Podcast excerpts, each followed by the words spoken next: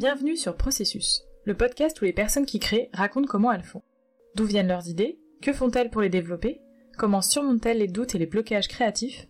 C'est ce que je compte leur demander dans ce podcast pour découvrir avec vous leur processus.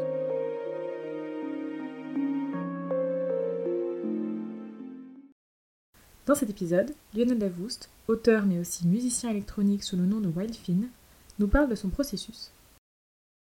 Mon vrai nom, c'est euh, Lionel Davoust et je suis euh, écrivain d'imaginaire, mais j'ai un alter ego euh, qui, est Wildfin, où je, où je fais de la musique électronique.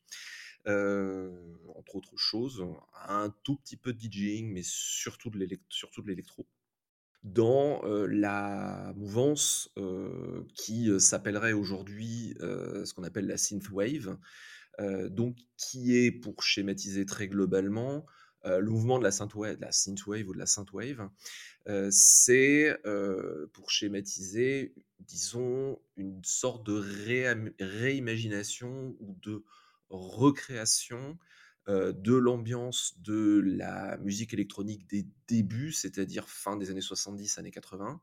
Euh, mais euh, je dirais fantasmé, c'est-à-dire que l'idée de la synthwave, c'est pas de refaire l'électro ou la musique électronique ou la pop des années 70-80, c'est de d'en reprendre une grande partie des éléments et d'en reprendre une partie de l'atmosphère et de l'esprit pour la réimaginer avec les moyens des années 2010-2020 en termes de production, en termes euh, d'envergure sonore, euh, en termes de finalisation, en termes de gros son aussi.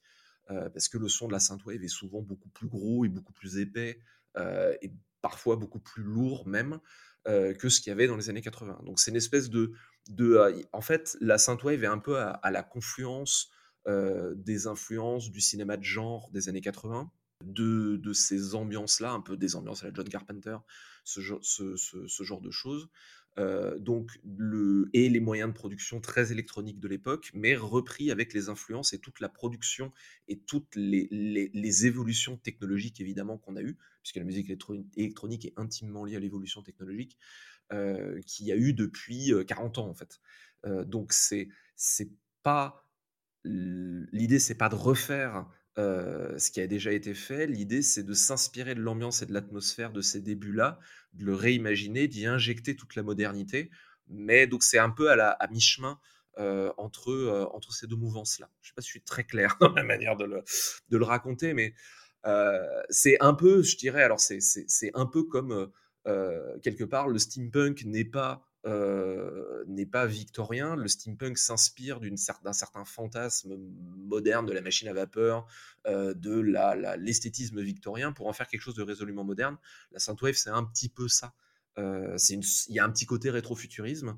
et le rétrofuturisme, forcément, forcément, est empreint de la modernité, puisqu'en fait, c'est le regard contemporain sur une certaine époque, mais à une échelle beaucoup plus restreinte, puisque là, on est dans quelque chose qui est dans les années 2000, fin des années 2010, années 2020, et qui porte un regard sur euh, le futurisme des années 80, euh, au, donc au sens musique, mais au sens esthétique. Il y a une grosse influence cyberpunk aussi dans, le, dans la synthwave, par exemple, chez certains, chez certains musiciens. Donc l'idée, c'était un peu ça. Et, et, notamment dans le, dans le, jeu vidéo dont je me suis occupé, qui est Psycho Starship Rampage, comme il y avait un, une, un hommage, entre autres, au, euh, au, au, up et à l'ambiance du jeu vidéo aussi d'un peu des années 80. Bah, du coup, ça se, ça se, ça, tout ça se parlait bien, parce qu'il y avait un peu un, pont entre les deux. Donc, je, je, je, je, pars déjà sur une tangente, mais en gros, avec, avec Wildfin, pour moi, l'idée, c'est c'est un projet ancré dans la Synthwave, avec aussi un peu des, des, euh, influences de euh, un peu de la, la, bande originale de film. Euh, voilà, globalement, globalement l'idée c'est ça. Alors, je suis, alors moi je suis tombé dans la marmite de la musique vraiment avec l'électro. enfin l'électro, ce qu'on appelle l'électro aujourd'hui, mais on n'appelait même pas ça à l'époque. C'est-à-dire que moi, la musique avec laquelle j'ai j'ai grandi et que j'adorais et que je me passais en boucle, quand j'étais ado, donc fin années 80, années 90, c'était pas du tout le rock et la pop qu'écoutaient mes camarades. moi, j'adorais et j'écoutais beaucoup tout ce qui était musique progressive des pionniers de l'électronique. donc du coup, la fin des années 70 et des années 80, qui étaient donc Jean-Michel Jarre, Tangerine Dream et tous ces genres-là. J'étais fasciné par tout ce qui était, voilà, justement cette électronique-là, qui sont des choses très expérimentales, très ce qu'on appelle progressive en fait. Donc voilà, les albums de Tangerine Dream de l'époque héroïque, fin des années 70, début des années 80, c'était en gros, vous achetiez un album et en gros, il y avait deux pistes et les deux faisaient, faisaient 30 minutes. quoi.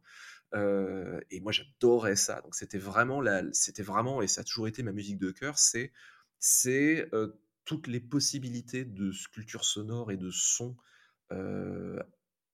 et de, de son impossible à obtenir autrement et de et d'expérimentation et de défrichage de, de, territoire qu'apportait le, le synthétiseur Aujourd'hui, c'est des choses qui sont complètement passées dans le mainstream.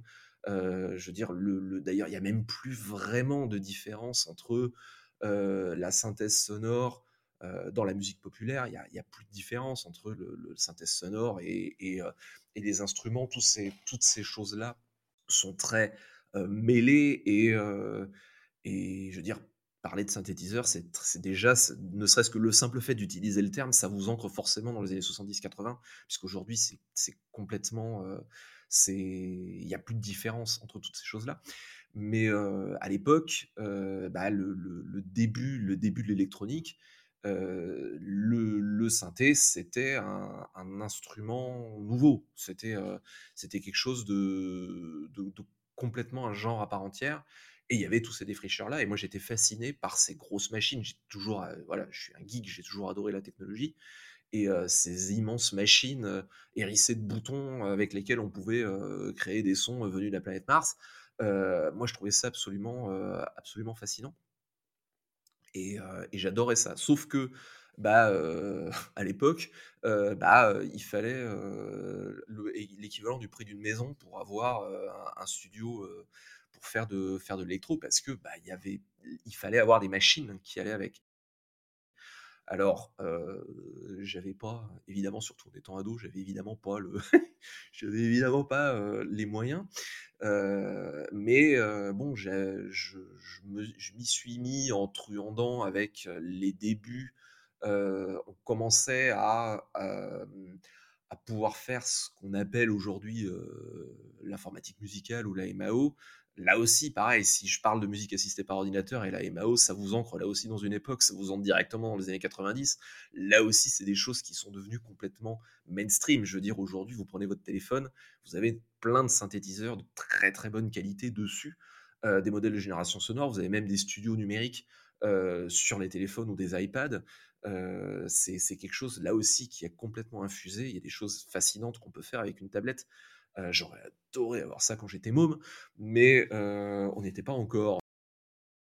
Aussi, un autre truc dans les années 90 euh, qui est assez. Enfin, qui globalement n'est pas connu du grand public et qui est en voie de disparition, c'est qu'une autre manière en fait de faire de l'électro à l'époque, vous n'aviez pas de sous, mais beaucoup d'envie, c'est qu'il existait un truc qui s'appelait les trackers ou sound trackers et ça, c'était une manière de faire de la musique électronique avec un ordinateur qui était avec laquelle on pouvait avoir assez vite des résultats qui étaient pour le coup plutôt qualitatifs, mais pour une fraction du prix d'un studio et d'une maison. et en fait, ça, ça marchait beaucoup.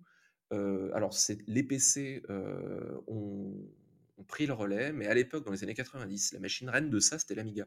Et alors, en fait, le, un tracker, c'est quoi? En fait, c'est, pour le simplifier, c'est, c'était des séquenceurs.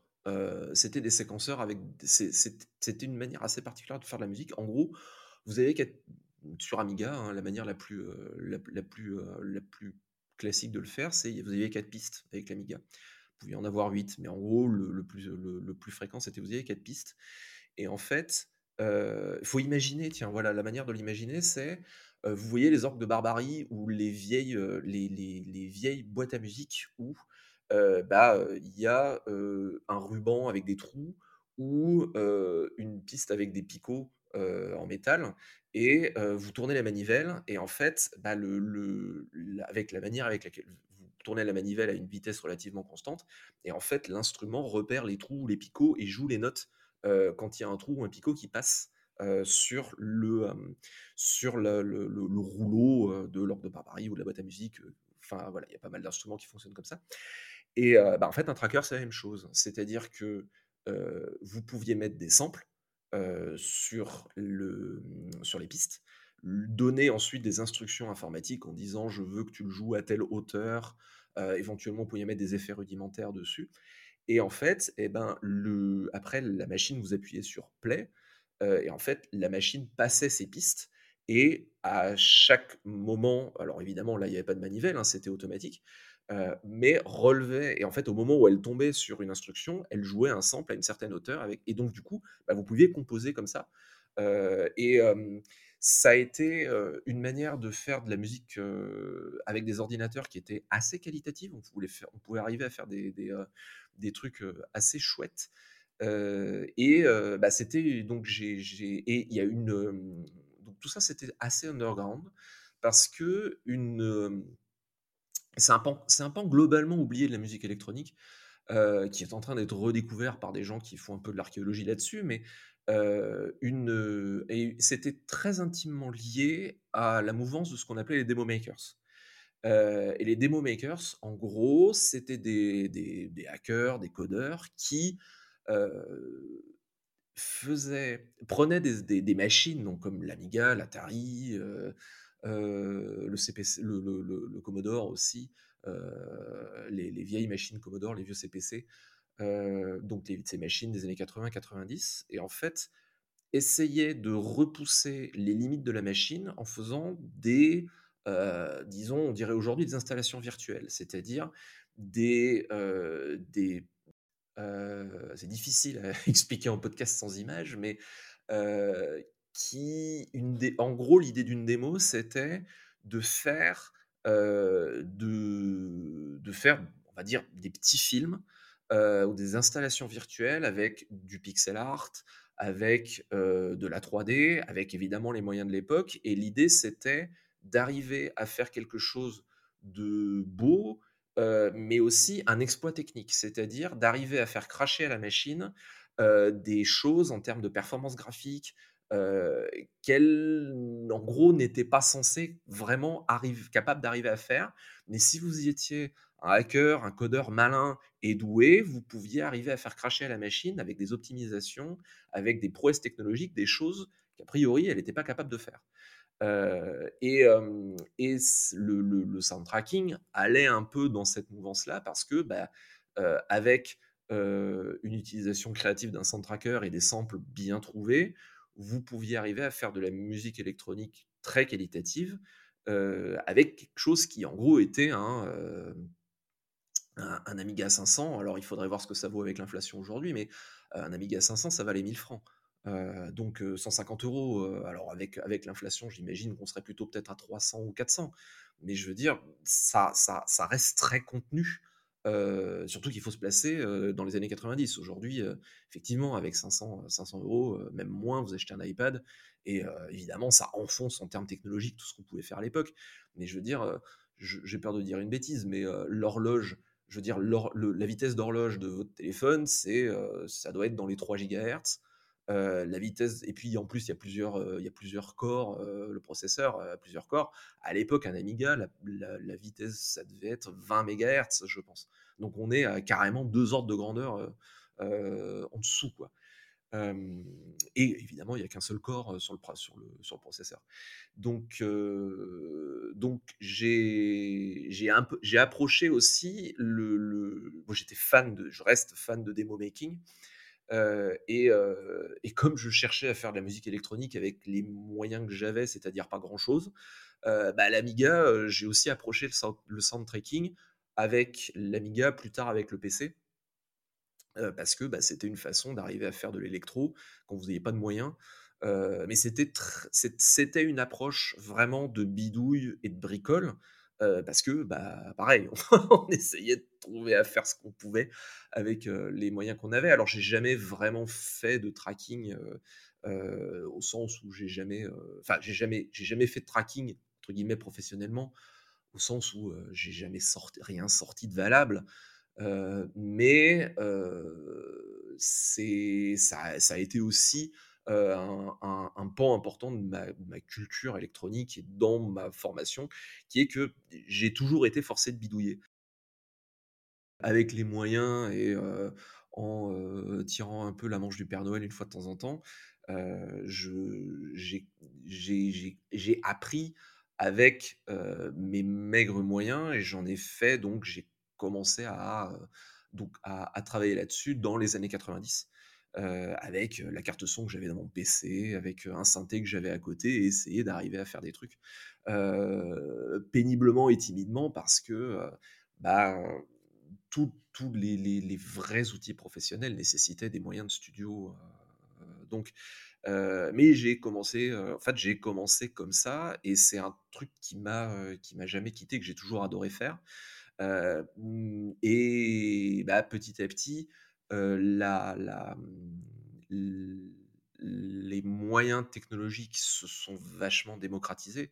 Maintenant, maintenant, pour un investissement vraiment très contenu, vous pouvez avoir des moyens, je dirais, ouais, vous pouvez produire quelque chose de qualité professionnelle très facilement, assez facilement, avec une licence d'un logiciel dans votre ordi, un contrôleur et et quelques synthétiseurs et quelques modeurs de synthé virtuels, vous pouvez faire quelque chose de très très propre.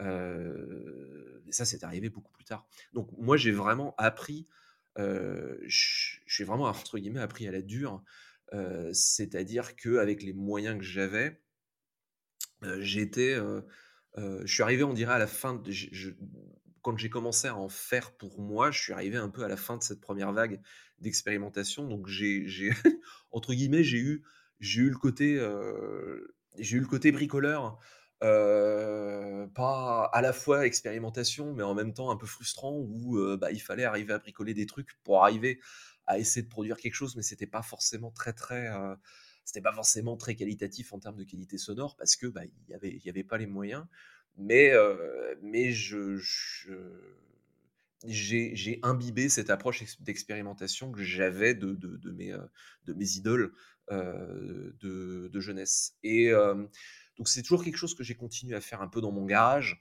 mais voilà, j'ai eu, j'ai eu des, des j'ai eu comme tout le monde des groupes étudiants où on avait beaucoup d'ambition, beaucoup de cheveux et pas beaucoup de moyens et pas beaucoup de succès d'ailleurs derrière et pas beaucoup de professionnalisme non plus. Hein, on va, on va, pas se mentir, on était très idéaliste à 20, 22 ans en se disant qu'on allait conquérir le monde. mon camarade auteur Jean-Claude Duniac, qui est aussi parolier, à cette expression que j'adore et dans laquelle je me retrouve toujours. Il dit il se, à 20 ans, je crois que son expression, c'est il se voyait star du rock, mais le monde n'était pas prêt. J'adore ça parce que c'est vraiment, ça reflète exactement. Et donc, on, voilà, on, avait un petit peu ça aussi. Et moi, j'ai continué dans mon, comme on dit, dans mon garage à faire des trucs pour moi. mais bon, je développais l'écriture à côté et l'écriture me, me, prenait forcément, hein, le développement de, ma carrière littéraire me, prenait beaucoup de temps. Alors, je faisais de la musique à côté, mais on ne peut pas tout faire non plus au bout d'un moment. Et, mais le, développement de, l'écriture et la liberté que j'avais finalement en travaillant seul m'a montré aussi que, ouais, en fait, la, le, le travail en solo, c'est vraiment ce qui me correspond le mieux j'ai continué à faire ça dans mon garage. j'ai toujours, mais j'ai toujours eu cette approche de bidouille parce que moi, c'est avec ça que j'ai appris et que je, quand j'étais ado avec pas de moyens. et donc, j'ai toujours continué à faire ça et la bidouille dans l'électro m'a jamais fait peur. puisque de toute façon, pour moi, c'est la, c'était la base. c'est la, la facilité qu'on a maintenant à avoir un synthé qu'on emporte ou même un studio de production entier dans un iPad, quelque part, pour moi, c'est presque frustrant parce que c'est prêt à l'emploi et alors ça permet de gagner un temps fou, mais pour moi, l'approche a toujours été de, mettre les mains dans le cambouis et de, se taper le manuel parce qu'il n'y avait pas d'autre manière de faire. Mmh. Et donc j'ai continué à faire ça dans mon garage et quand un, de mes meilleurs amis et, avec un, bon camarade qui est aussi devenu un, très bon ami avait des envies de faire du jeu vidéo, son... voilà, on discutait de loin en loin. Finalement, le projet s'est fait et j'ai toujours dit en rigolant écoute, le jour où tu fais ça, je te fais la bande originale et le sound design de ton jeu. Et, un jour, il m'a dit bah écoute, je le fais. Est-ce que tu fais la musique et le sound design de mon jeu? J'ai dit bah oui, bon coup, on y va.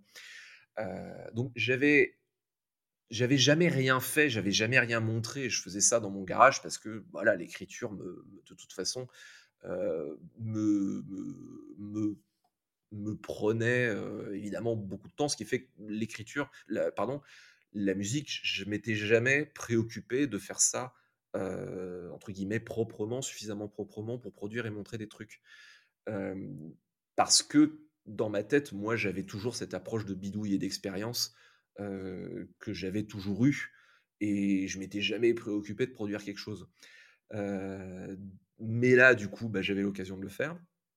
Et c'est là où, bah, quelque part, je me suis, on va dire, remis au goût du jour, en rattrapant finalement les évolutions technologiques qu'il y avait eu, c'est-à-dire en gros, qu'est-ce qu'on fait? Je bidouillais dans mon coin, mais avec plaisir et toujours de loin en loin, en faisant des choses.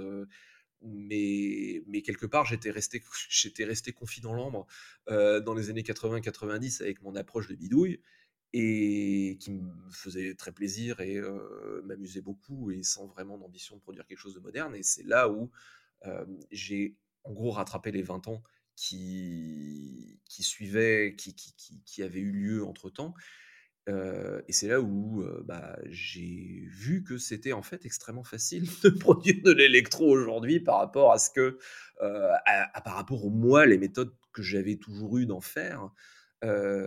Qui, qui, était euh, finalement très pédestre et très compliqué. Et quand j'ai vu, ah ouais, c'est comme ça qu'on fait maintenant vraiment quand on fait ça professionnellement, c'est-à-dire au sens où on veut essayer de produire quelque chose qu'on montre, ça a été quelque part très facile et un enthousiasme quelque part renouvelé à nouveau de gamin parce que bah, moi qui m'étais toujours galéré avec des méthodes des années 80, en fait, quand j'ai vu et que j'ai récupéré les, les, 20 ans de retard, bah, c'était extrêmement facile pour moi de rattraper, entre guillemets, le retard technologique que j'avais, parce que finalement, en fait, aujourd'hui, c'est vachement plus facile.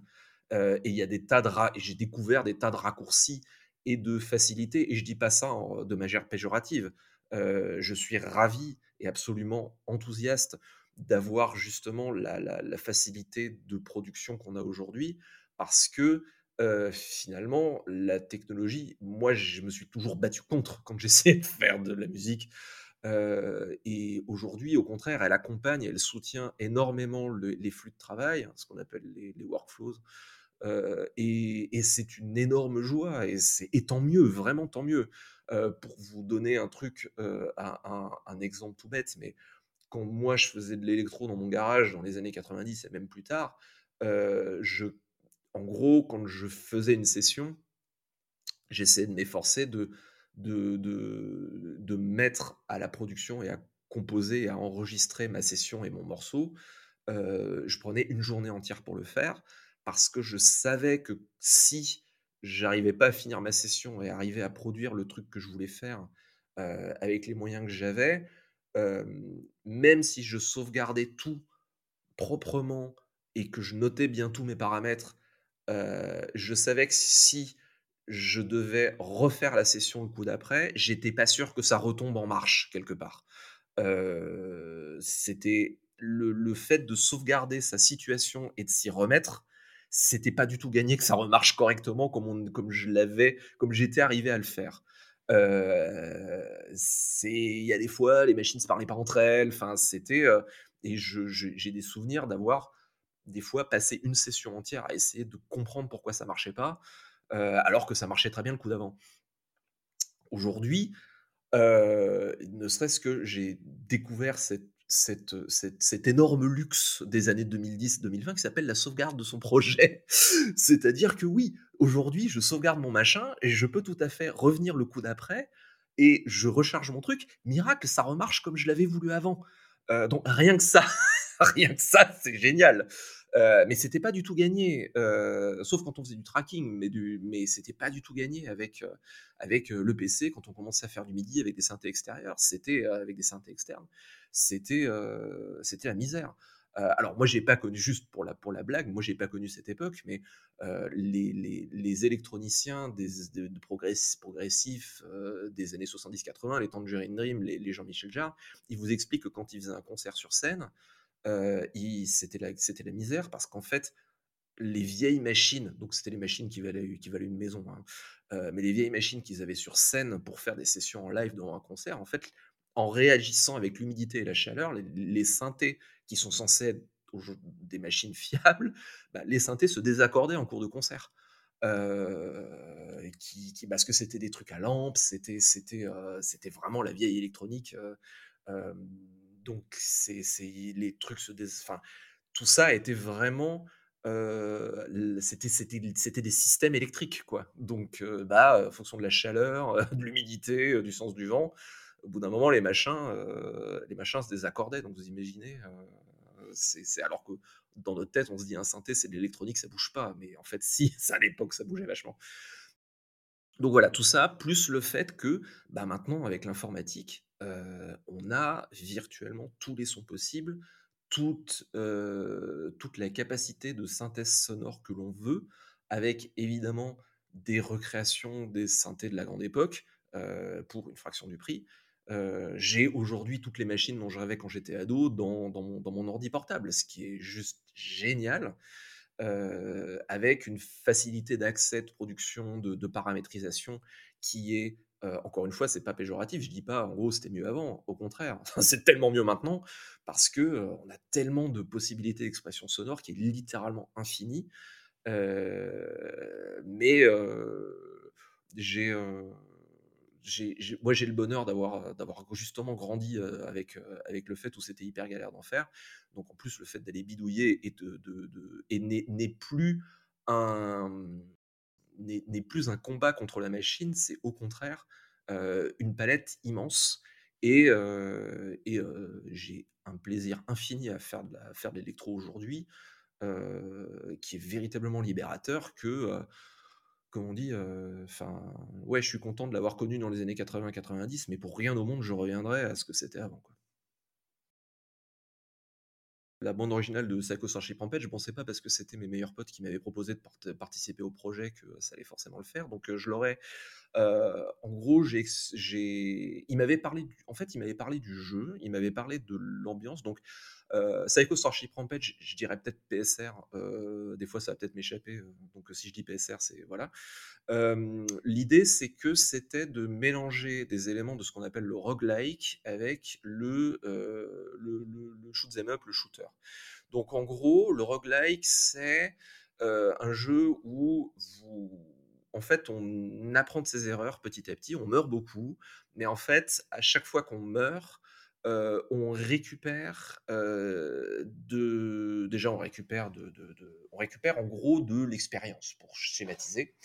Donc dans dans dans, dans l'idée c'est que en fait il y a une grande part, la moitié du jeu c'est du Lego, c'est-à-dire que vous avez un éditeur pour lequel vous pouvez faire le vaisseau spatial de vos rêves et évidemment la machine de carnage de vos rêves en assemblant des pièces comme sur une grille comme vraiment comme avec un Lego, en construisant vraiment ce que vous voulez et en mettant, il y a toute une ribambelle d'armes avec un système de loot de butin façon Diablo ou, World of Warcraft. donc avec des armes de plus ou moins bonne qualité, avec des caractéristiques particulières. Vous avez des canons qui font piou-piou, qui balancent des boulettes, ou alors vous avez des canons qui sont des lasers, qui sont des trucs qui se chargent, et qui vous avez la plus grosse arme du jeu qui est le canon à trou noir carrément donc en fait et en fait vous les organisez absolument complètement librement sur la grille vous les liez aux touches que vous voulez et évidemment, il faut mettre des moteurs, évidemment, il faut mettre des boucliers. Évidemment, plus vous faites une grosse machine, plus elle est lourde. Donc, plus il faut des gros moteurs. évidemment, il faut mettre les moteurs au bon endroit, sauf si vous voulez avoir plus de mobilité, etc. Donc, c'est complètement libre. Et ensuite, on vous lâche dans un niveau avec des méchants à abattre et, euh, et ben vous voyez à quel point euh, votre machine, elle marche bien ou pas. Euh, et évidemment, en tuant les méchants, vous récupérez davantage d'armes, du butin de plus ou moins bonne qualité, etc. Et l'idée, c'est de voir jusqu'où vous pouvez aller avec, la, création que vous avez faite, que vous essayez de, évidemment de raffiner de niveau en niveau à mesure que ça devient de plus en plus difficile. Donc ça, c'était l'idée de Psycho Starship Rampage. Les niveaux sont assez courts. Les niveaux font d'ailleurs très exactement 2 minutes 30 avec un boss à la fin. C'est pour ça que la, moitié des pistes de PSR d'un bande original du jeu font 2 minutes 30 ou 2 minutes 45, je sais plus, ça commence à, à remonter. Donc mais donc, quand ils m'ont présenté le projet, ça a toujours été ça. bon, on a il y a eu une un raffinement de, gameplay en cours de route, mais en gros, le, projet de base, c'était ça.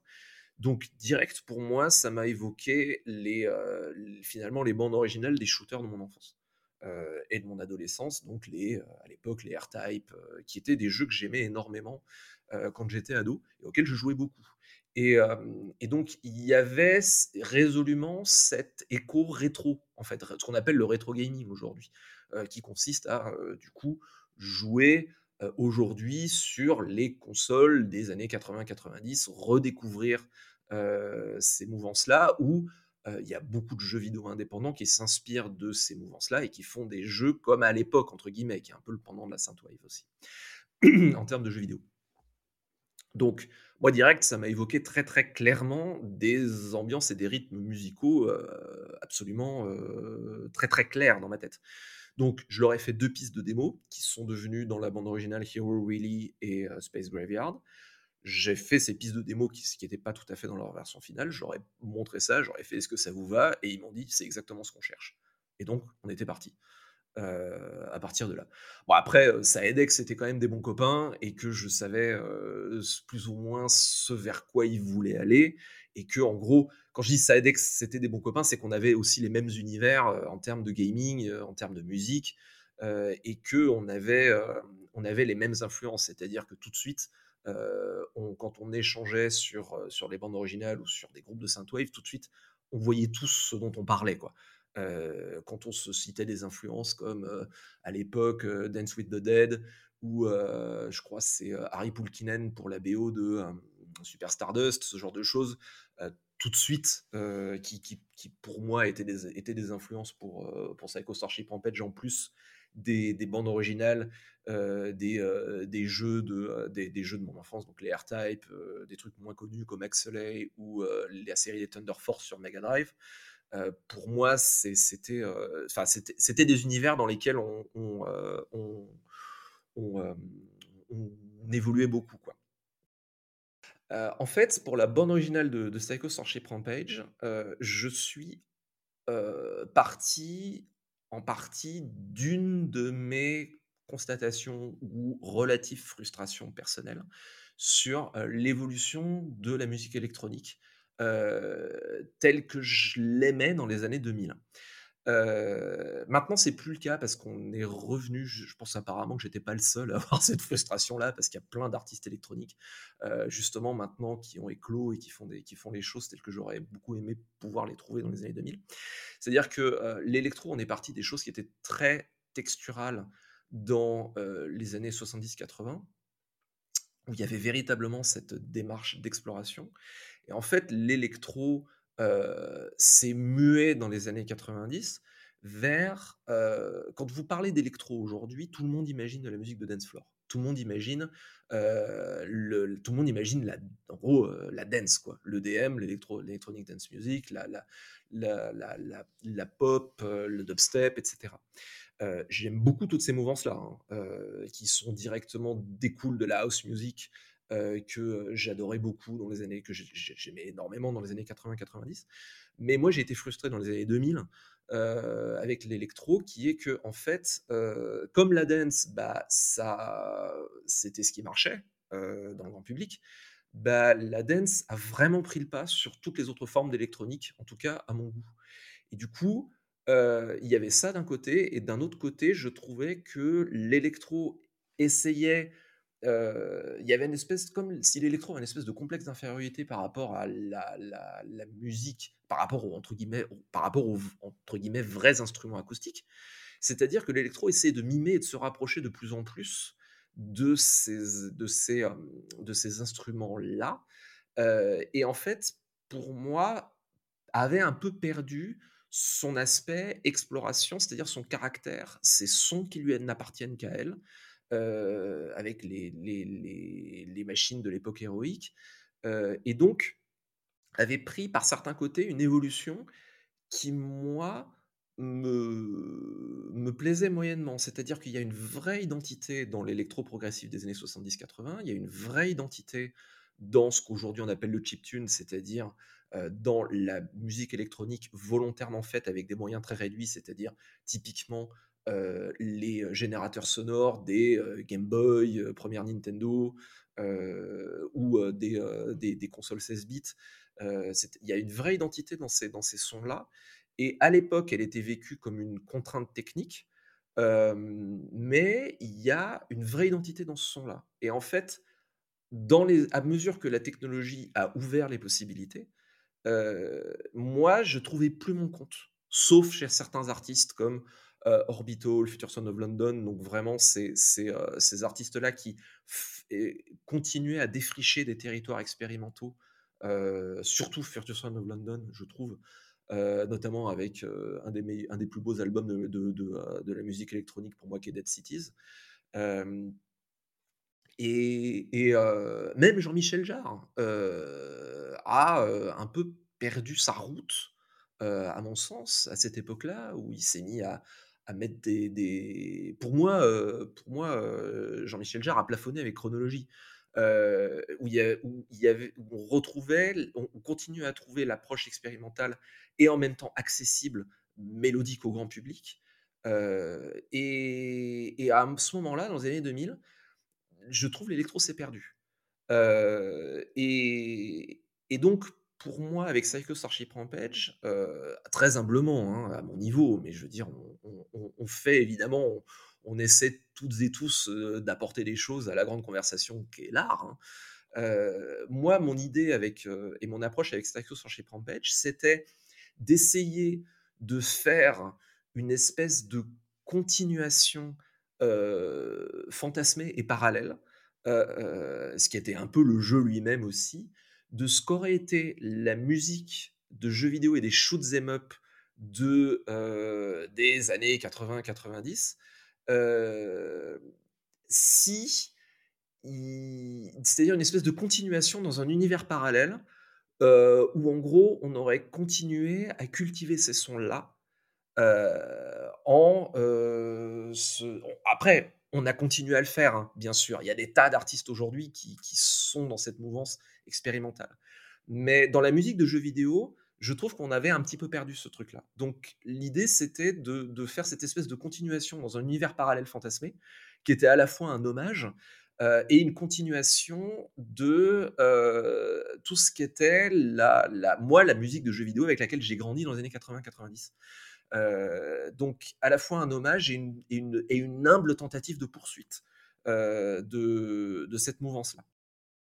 C'est pour ça qu'il y a des éléments un peu symphoniques euh, qui sont pour le coup inspirés de ce qu'on appelle la, trailer musique, c'est-à-dire, pour le schématiser très rapidement, la musique de film qui a pas de film qui va avec.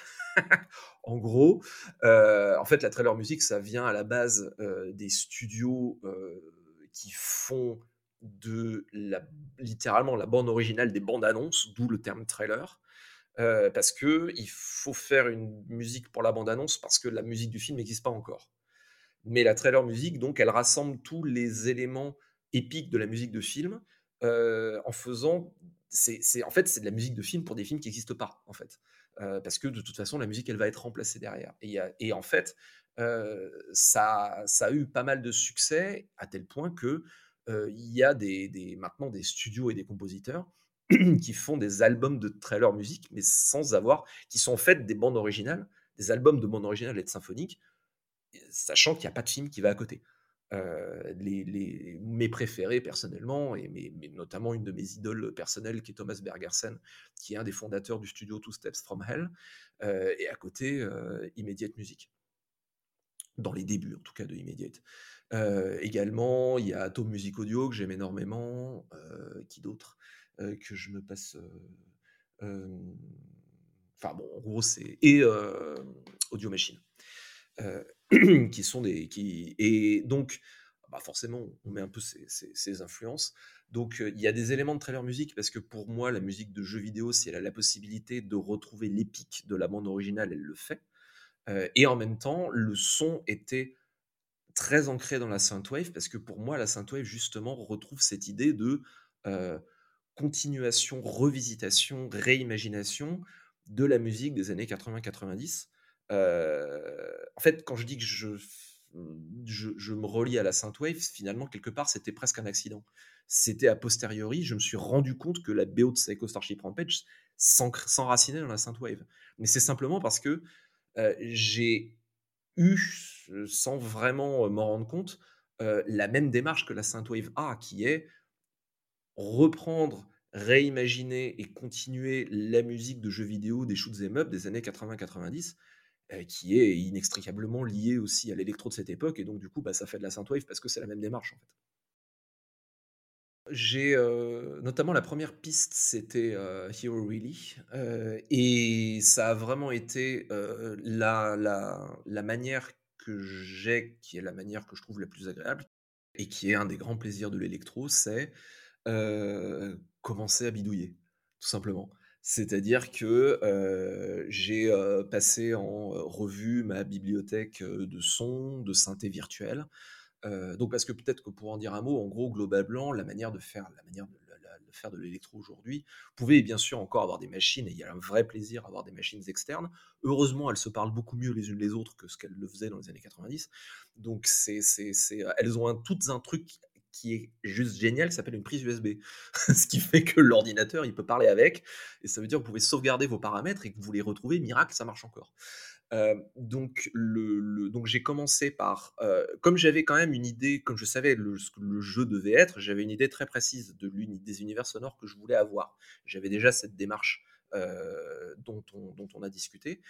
Et en gros, je, suis directement allé sur les émulations des synthés de l'époque héroïque dont, que je, que j'admirais. Je regardais les clips, des, clips vidéo des, de mes idoles pour voir quelle machine y bidouillait à quel moment, pour essayer de comprendre quelle, quelle machine faisait tel son. je, lisais, faute de les avoir, je lisais les, les, des revues qui en parlaient pour comprendre ce que ça faisait et comment ça marchait et donc je suis parti sur des je suis parti sur les, les, sons et les, les émulations de machines qui me semblaient pouvoir correspondre à l'univers qui était visé. Et je me souviens notamment très bien pour Hero Really, c'est vraiment parti de, il y a une séquence, rythmique qu'on a au tout début de la piste et en fait, en passant mes sons vus, je suis tombé sur ce truc-là et j'ai fait où ça c'est intéressant. Et j'ai commencé là-dessus. En gros, j'ai joué avec cette, cette séquence-là.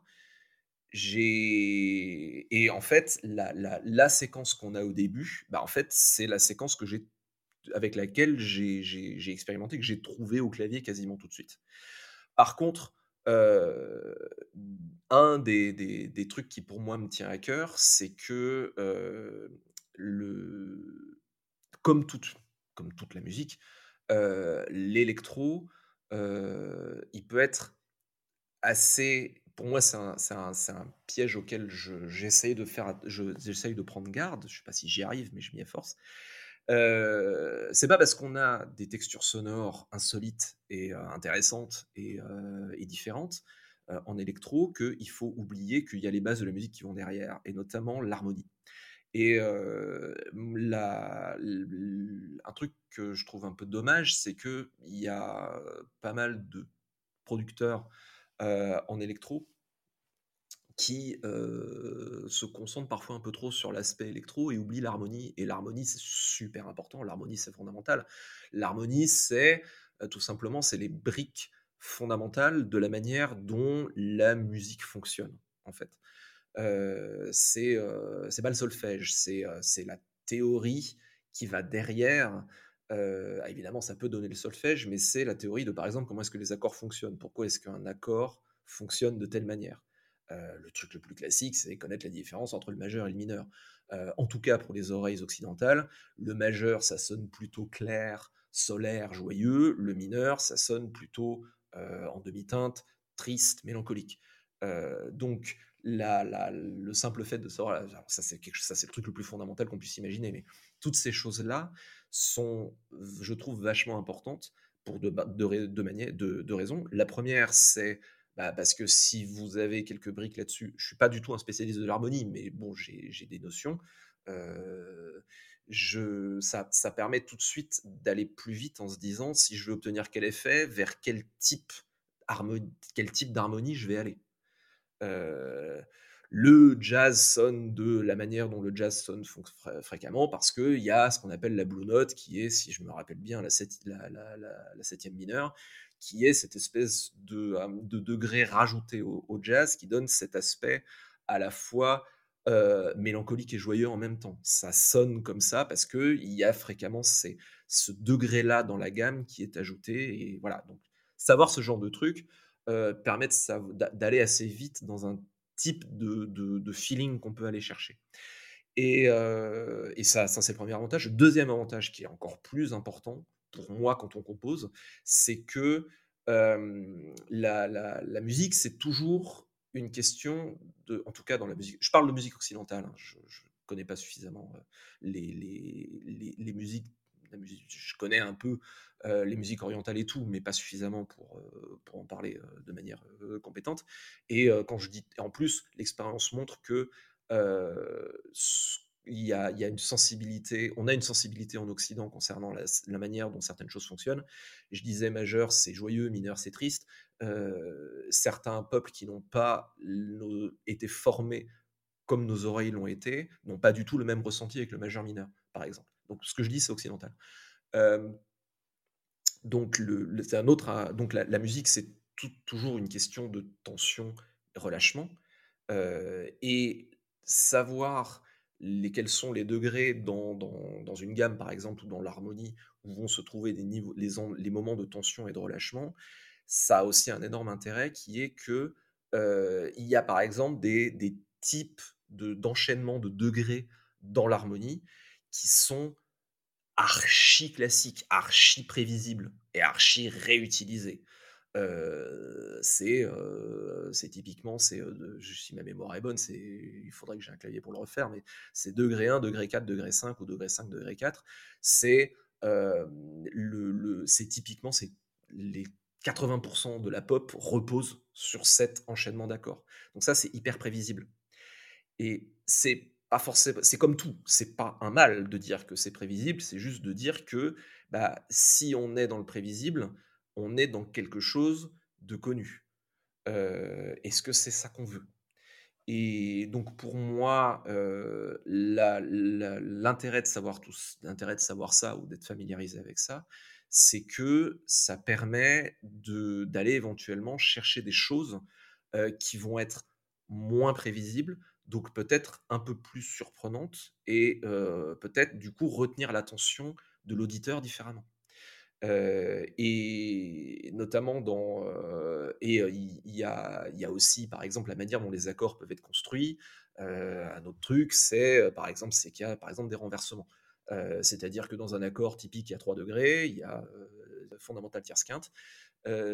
si, mais un renversement, c'est-à-dire que vous n'allez pas forcément les jouer dans cet ordre-là et quand on harmonise des voix, quand on harmonise pas les voix, quand on harmonise sa composition, on va peut-être se passer des relais différemment entre les, les 3 degrés de, de, l'accord, par exemple.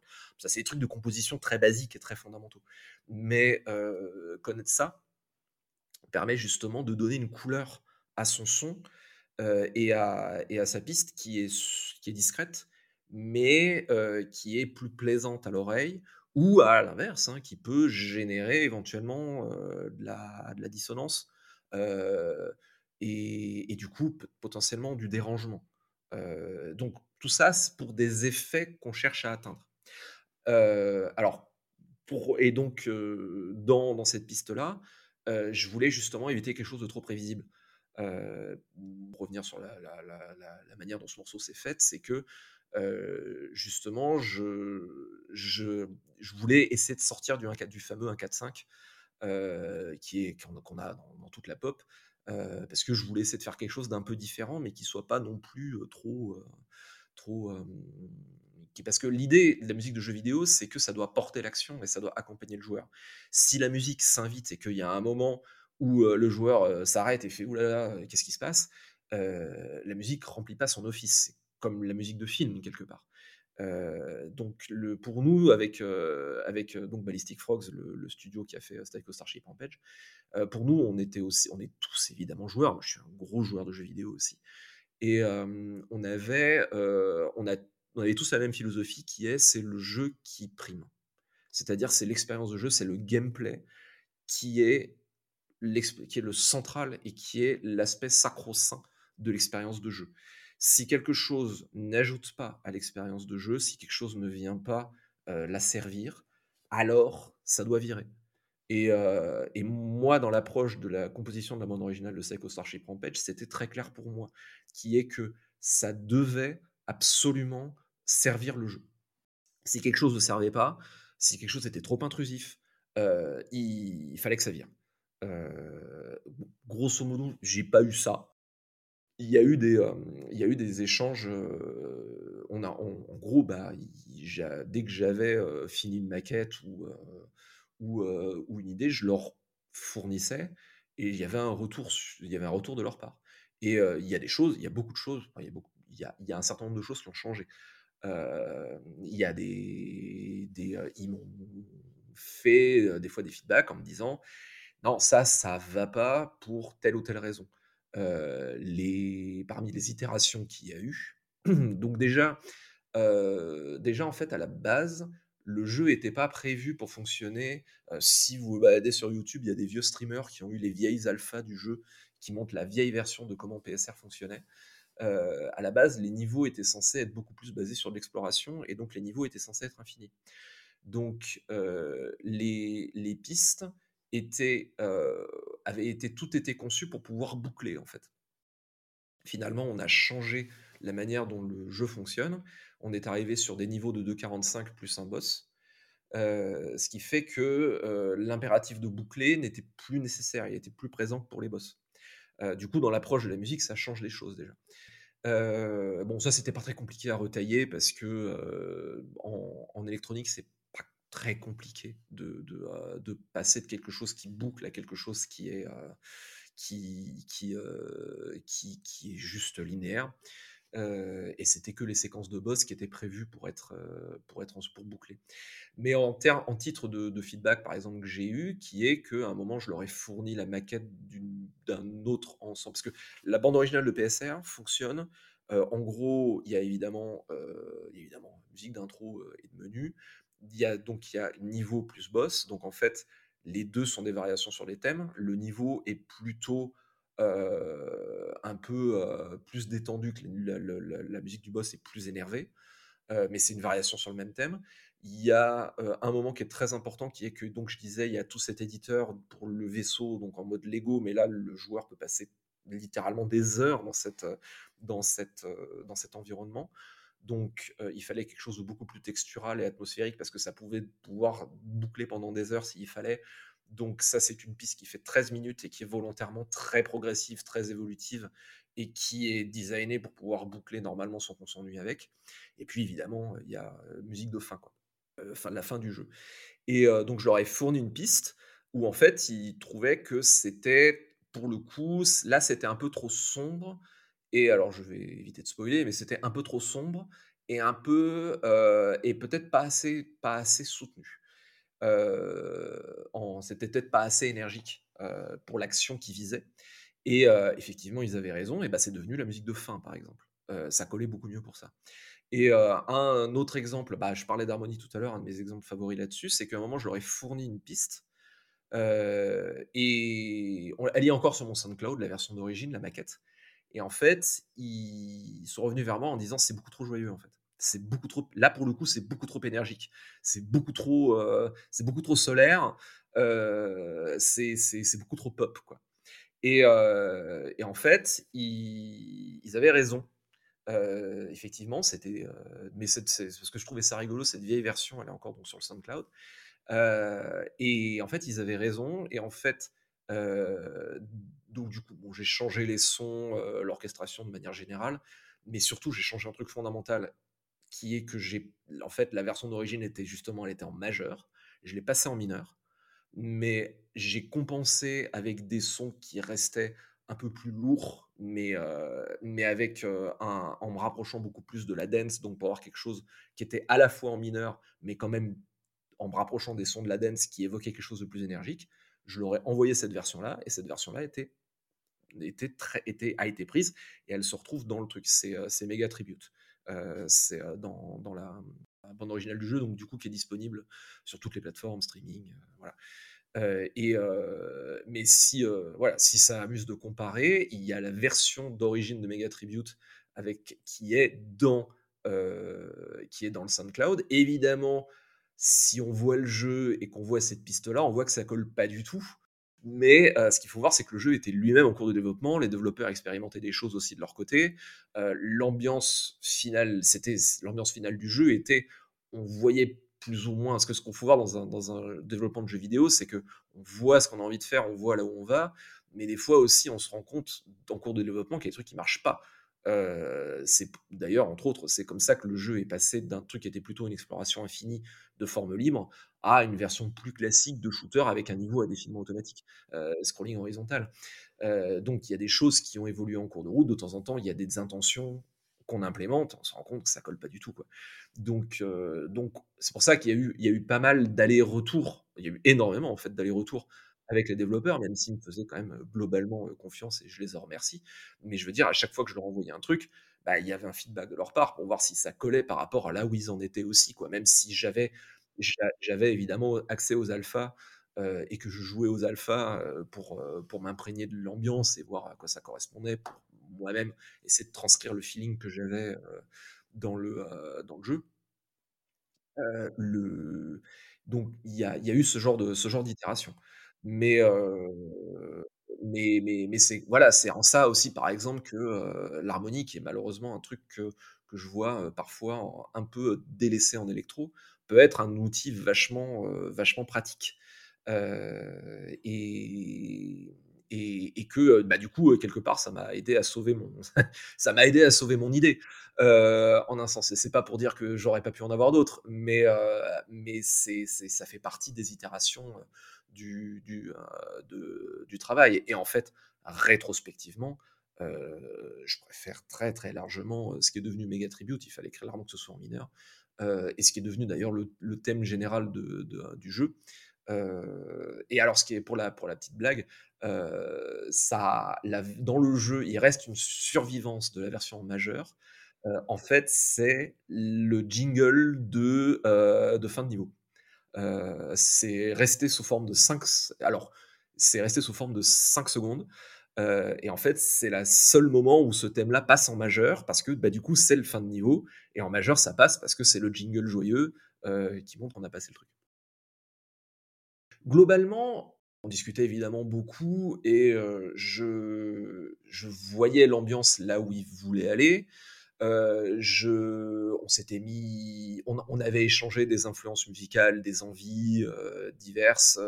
voilà, je parlais de Harry Poulkinen avec Super Stardust, par exemple. moi, je leur partageais aussi, parce qu'ils sont un petit peu plus jeunes que moi, je leur partageais les, types de bandes originales, mes propres influences. Voilà, je parlais des, des, des Thunder Force, Accéléré, un vieux shoot aussi complètement tombé dans l'oubli qui était Force, que j'adorais énormément quand j'étais môme. Ils m'avaient partagé aussi des, des, bandes originales de jeux modernes qu'ils aimaient bien. Et notamment, je leur, c'était rigolo, je leur répondais, vous oui, très bien, mais vous savez pas ça, d'où ça vient, parce que je suis plus, je suis plus, vieux que vous. Alors je leur renvoyais les modules, l'époque des, des, des, démos de, de l'Amiga, et notamment, ah oui, parmi aussi mes, mes, mes, idoles, les, les, les demo makers de Future Crew. Euh, donc euh, Purple Motion et Scaven. Je leur, renvoyais en disant, vous savez, savez-vous mes chers enfants que ça vient de ça? Euh, Donc c'était, je faisais, je Père Castor sur l'histoire du demo making, c'était rigolo. donc, mais globalement, comme on, avait joué, comme on avait un peu les mêmes influences, quoique avec une génération, une ou deux générations de, jeux vidéo d'écart, on, on, baignait dans la même idée. Globalement, quand je leur envoyais quelque chose, euh, c'était, euh, c'est à part, euh, à, part cette, histoire de majeur mineur, globalement, ça tombait juste, donc, on, était dans les mêmes univers. Alors après, je leur je leur envoyais je leur des pistes et fréquemment, ce qu'ils faisaient, c'est qu'ils me renvoient, quand me renvoyaient une alpha avec les pistes intégrées au jeu, ce qui me permettait de voir en situation si ça collait bien ou pas. Et globalement, ça me permettait de faire certains, certains ajustements. J'ai fait certains ajustements par rapport aux maquettes, par exemple, sur certains sons, notamment dans les lignes de percussion, dans les drums, dans les, dans lignes de batterie, parce que je me rendais compte que des fois, certains sons collaient pas très très bien à l'ambiance sonore, parce qu'il y a tout l'aspect aussi dont je me suis occupé, qui est presque un métier, qui est un métier assez différent, qui est tout ce qui est sound design pour le coup. C'est-à-dire que tous les petits canons qui font piou-piou et euh, tous les méchants qui font boum en explosant. Euh, euh, c'est aussi ça dont je me suis chargé. et donc, il fallait. ça, c'est un truc différent et qui n'est pas forcément facile non plus. C'est qu'il fallait que. bah, faut que les, comme c'est un shooter, il faut que les effets sonores claquent. Et ça veut dire qu'il faut que la musique marche pas dessus, en fait. donc ça, c'est une question de mixage. Et alors, il y a des technologies très pointues là-dessus qui permettent de faire du mixage en temps réel. Parce que typiquement, si vous avez un, shooter où en gros, bah, quand même, le, joueur abat des vagues d'ennemis par dizaines, donc il faut qu'ils explosent, il faut qu'ils explosent de manière satisfaisante, donc il faut qu'ils fassent un bon gros boom, bien ce qu'on dit dans le, dans, le, le, le jargon, qui soit bien juicy, c'est-à-dire que ça, c'est satisfaisant. le son ponctue chacune des actions du joueur, donc il faut que ce soit en raccord, et c'est une, part importante du punch. Euh, mais si les explosions, par exemple, sont mal mixées parce que les, batteries et les basses de la musique viennent bouffer les fréquences des explosions, bah c'est moins satisfaisant et, et l'effet est un peu loupé. Et là-dedans, quelque part, c'est l'explosion qui est le plus important. Euh, parce que c'est le jeu, quoi. Ça vient ponctuer une action du joueur. Donc, on, alors, il y a des technologies hein, qui permettent de faire ça vachement bien. Nous, on utilisait des technologies qui étaient, moins développées que ça, surtout. Très honnêtement, on, est un studio, on était un studio de jeux vidéo indépendant avec une toute petite équipe de 4 personnes. On n'avait pas forcément non plus des, milliers d'euros à investir dans des technologies de ce genre-là. Et puis en plus, je vous dis ça, le développement de, PSR, c'est fait, si ma mémoire est bonne, c'est fait entre 2014 et 2015, 2013, 2014, 2015 donc on, euh, voilà, on, s'est débrouillé avec les technologies qu'on avait. Euh, donc euh, tout ça pour dire, bon, on a fait ce qu'on a pu. Des fois, c'était pas forcément parfait non plus. Hein. Je veux dire, il y a, forcément, hein, je veux dire, quand vous, avec le recul, on a tous des tas de choses qu'on voit dans le jeu. dont on se dit qu'on aurait peut-être aimé faire des choses différemment, mais bon, je veux dire, l'après-coup est une science exacte. Hein.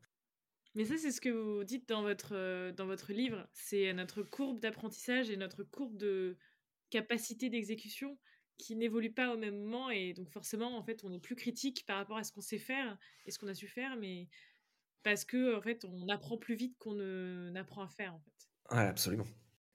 J'ai les faits hein, sur la BO de Psycho Starship Rampage, je l'aime beaucoup et j'en suis très fier, mais je veux dire maintenant que quand je la réécoute, il y a des tas de choses que j'entends dont je que que, que je ferais pas aujourd'hui que je ferais pas aujourd'hui. En termes d'erreurs en termes par exemple il y a des petites erreurs de mixage ici et là enfin clairement.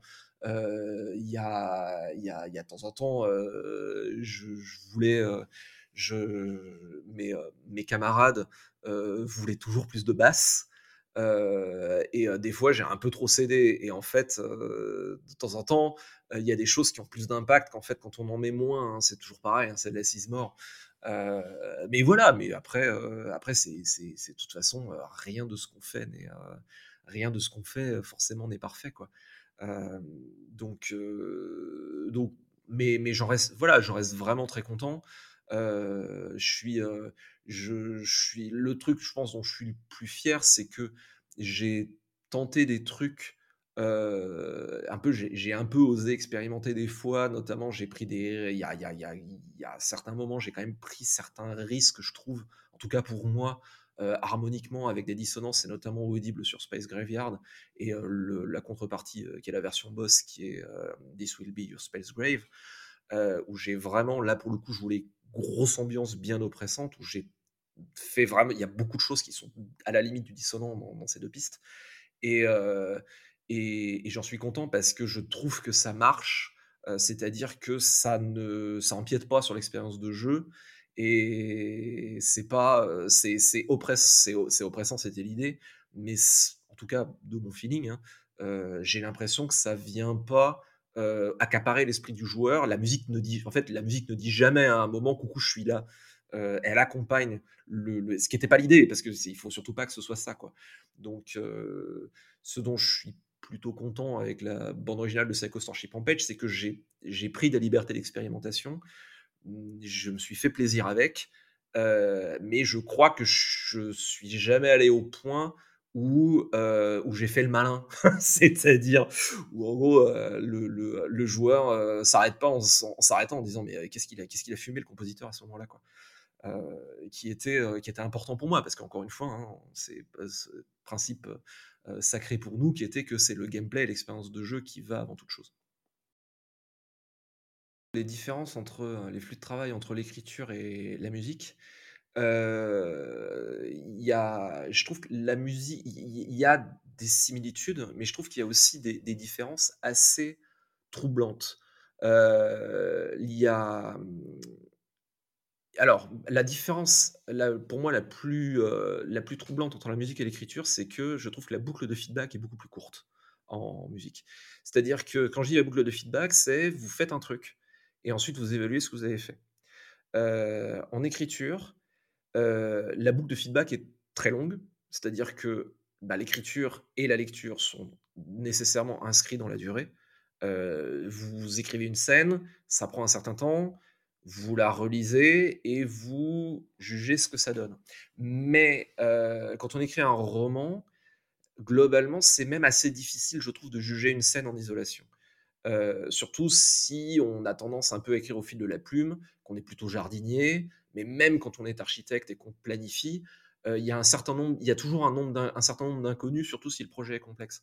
Donc, on peut vraiment, vraiment juger de, pour moi, on peut vraiment juger d'un manuscrit qu'une fois que le manuscrit est terminé, vraiment. On, peut avoir une espèce d'idée sur une scène et voir si c'est bien, mais on peut peut vraiment la juger qu'une fois qu'on a tout fini, je trouve. C'est-à-dire qu'on a tout fini le premier jet. On peut quand même corriger des trucs, mais il, y a tellement de, parties mouvantes dans, une histoire que ça me paraît difficile de vraiment corriger une scène tant que le manuscrit, tant que le roman n'est pas fini. ça peut même être un piège, on peut passer sa vie à corriger et jamais avancer. Donc la boucle de feedback est vraiment longue. En musique, elle est extrêmement courte. C'est-à-dire que vous jouez une mélodie, tout de suite, vous allez entendre si ça sonne ou pas. Surtout en électro, où en fait c'est très possible, ou surtout si on travaille par boucle, c'est-à-dire où on met des petites briques musicales, euh, une basse, une ligne de batterie, une mélodie, et on mixe tout ça ensemble, et on voit très très vite si ça sonne ou pas. Quoi. Et c'est très facile à ce moment-là de dire, bah, surtout, surtout maintenant, euh, quand on fait l'électro avec euh, l'ordinateur, avec ce qu'on appelle les, les DAW, euh, Digital Audio Workstation, donc les, logiciels de création musicale, c'est extrêmement facile de dire, bah non, cette note-là, elle est, trop, elle est trop en avance, ou alors elle est pas la bonne hauteur, et je prends ma souris et je la bouge. Et tout de suite, je refais play, et tout de suite, j'entends si ça va bien ou pas. Donc la boucle de feedback, elle est quasiment immédiate. Ce qui est honnêtement très gratifiant. Euh, dans, dans l'écriture. C'est il y a très très dans pardon dans la musique, il y a très très vite un côté est-ce que ça marche, est-ce que ça marche pas? L'écriture, c'est il faut que j'ai fini mon roman pour vraiment voir si les choses marchent ou pas. Fini et oublier.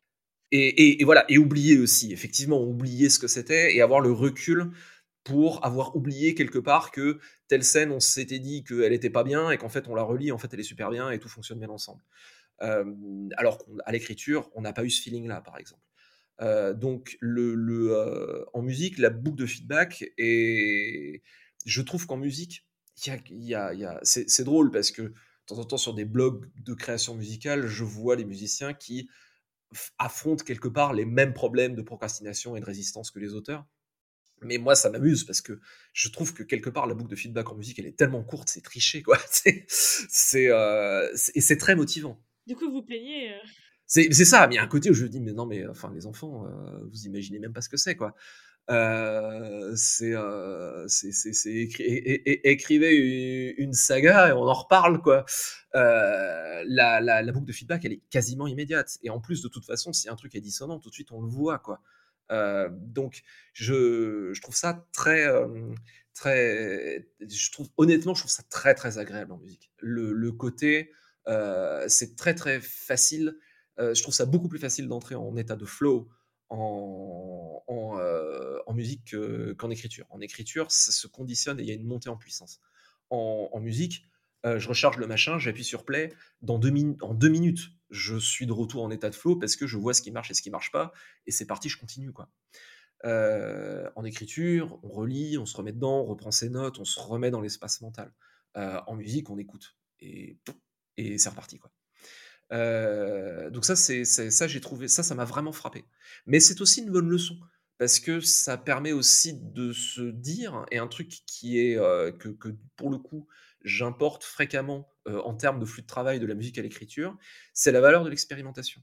C'est-à-dire que en musique, surtout moi en faisant de l'électro, tout commence par une, par une expérimentation. Et tout commence par une expérience et par la joie de se rendre compte que on tente des trucs, on voit si ça marche et si ça marche pas, c'est pas grave. C'est par l'expérimentation et par l'échec constant qu'on arrive à, entre guillemets, qu'on arrive à la, qu'on arrive à quelque chose qui est bien. Et en écriture, c'est la même chose. Et en écriture, on a tendance à moins le faire parce que, bah, comme la boucle de feedback est plus longue et comme écrire est plus inscrit dans la durée, on a l'impression que l'expérience coûte plus cher. Mais en réalité, c'est de ne pas expérimenter qui coûte cher.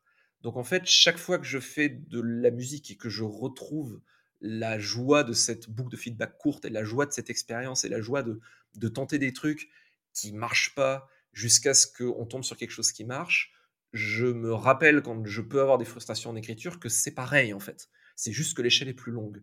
Euh, donc le, flux de travail de l'art euh, et de la création de manière générale, pour moi, ça reste toujours une expérimentation constante visant à clarifier ce qu'on veut faire. Et on clarifie constamment par strates successives. Euh, en musique, c'est très, euh, surtout en, donc, surtout en électro, quand on travaille par boucle, on fait des briques, des briques qui ont l'air de bien sonner ensemble et on essaie de les mettre ensemble, on voit ce qui se passe et on fait évoluer, surtout quand on fait de la musique plutôt progressive.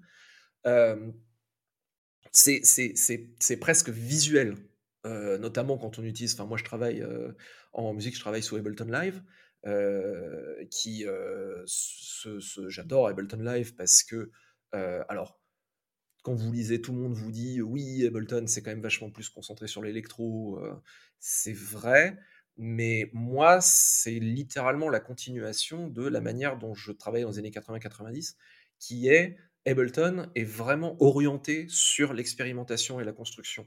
Euh, mais vraiment sur cette approche d'expérimentation que moi j'avais quoi. Et, euh, et j'aime Ableton justement parce qu'il est très Et d'ailleurs, c'est marrant, j'en discutais avec un, camarade musicien, euh, compositeur professionnel pour le coup, qui compose beaucoup de musique, par exemple pour des pubs ou pour ou fait les jingles pour pour des grandes entreprises.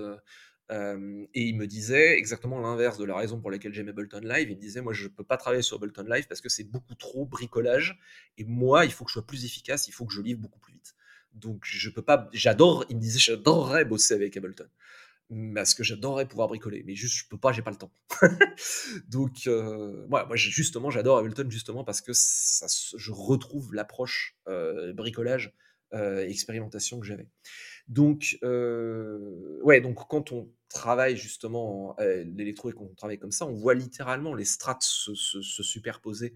on le voit évidemment avec les pistes, mais avec Ableton, il y a une vue où on voit justement toutes les briques et on peut les mettre ensemble et on peut les mixer ensemble. C'est il y a travail, le travail de composition avec Ableton Live, il y a le travail de composition de jeu et en même temps il y a presque un travail de DJ en temps réel où on mixe ces boucles ensemble et on voit si ça fonctionne bien et comment ça fonctionne.